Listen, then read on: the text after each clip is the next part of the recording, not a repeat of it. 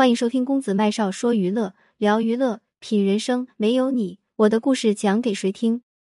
知名歌手高速服务区滞留六天，提桶打水洗澡，笑对困难无任何抱怨。我看到满片花儿都开放，隐隐约约有声歌唱，开出他最灿烂笑的模样，要比那日光还要亮。还记得蝴蝶泉边的黄雅莉吗？近日，歌手黄雅莉在其个人社交平台。分享了在高速服务区滞留六天的经历，引发网友热议。原来黄雅莉在旅行时突然遇到了 YT，被滞留在了青海果洛门塘服务区，但她并没有自怨自艾，还乐观表示，像小时候一样提桶洗澡、看节目、数流星许愿，简直就像过年，正好静下来休息思考。据说跟他一起滞留的还有其他十几辆车。服务区工作人员给他们组建了微信群，以供购买生活物资之类。但毕竟条件有限，从黄雅莉晒出的照片中，我们可以看到她在服务区的公共厕所，用红色的水桶和盆接水洗澡、洗衣服，还直接对着水龙头洗头。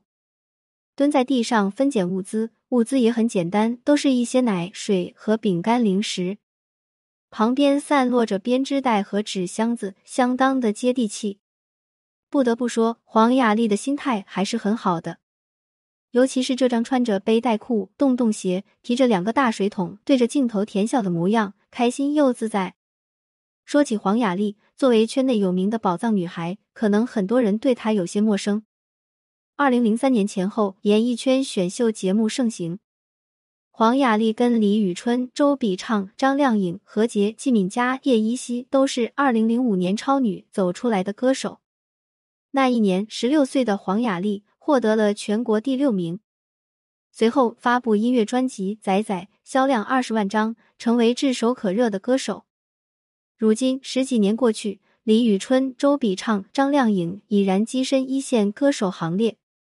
季敏佳和叶一茜也已嫁作人妇，相夫教子，生活美满。而何洁更是经历了几次婚姻，结了又离，离了又结。唯独黄雅莉，虽然蝴蝶泉边被赞灵气十足，但却始终不温不火。因此，一度有人猜测她已经退圈了。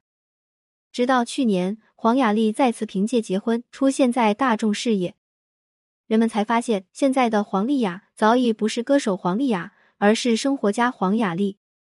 走进她的生活，你会发现一个和舞台上完全不一样的黄雅莉。即便是租来的房子，依然可以过想要的生活。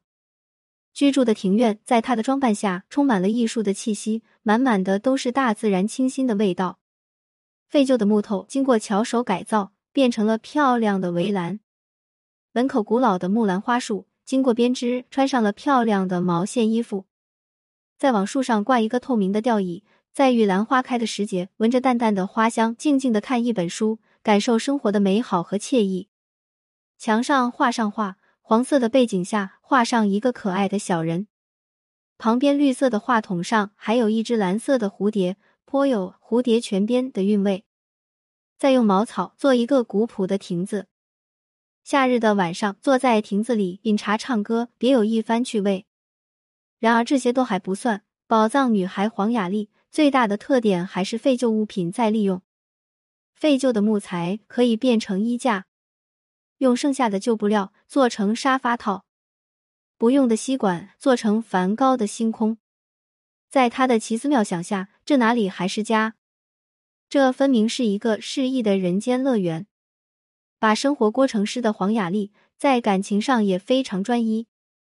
二零二一年，黄雅莉跟初恋领证结婚，据说对方是湖南台的一位导演，两人相恋十六年，所以很多为黄雅莉的不火而遗憾。但你看看他自己，做着热爱的事情，过着想要的生活，在音乐之外，他依然活成了大家理想的模样。让我们一起祝福他。作者：十月，编辑：小七。点击公子麦少视频号，记得点赞。五，喜欢这篇文章，记得点个再看，并把公众号设为黄色星标，点击下方名片立即关注。愿世界上所有相同磁场的人都可在这里相逢。我是公子麦少，谢谢你的阅读，点亮再看。今天的分享就到这里，麦少非常感谢您的收听，我们下期再会，不见不散。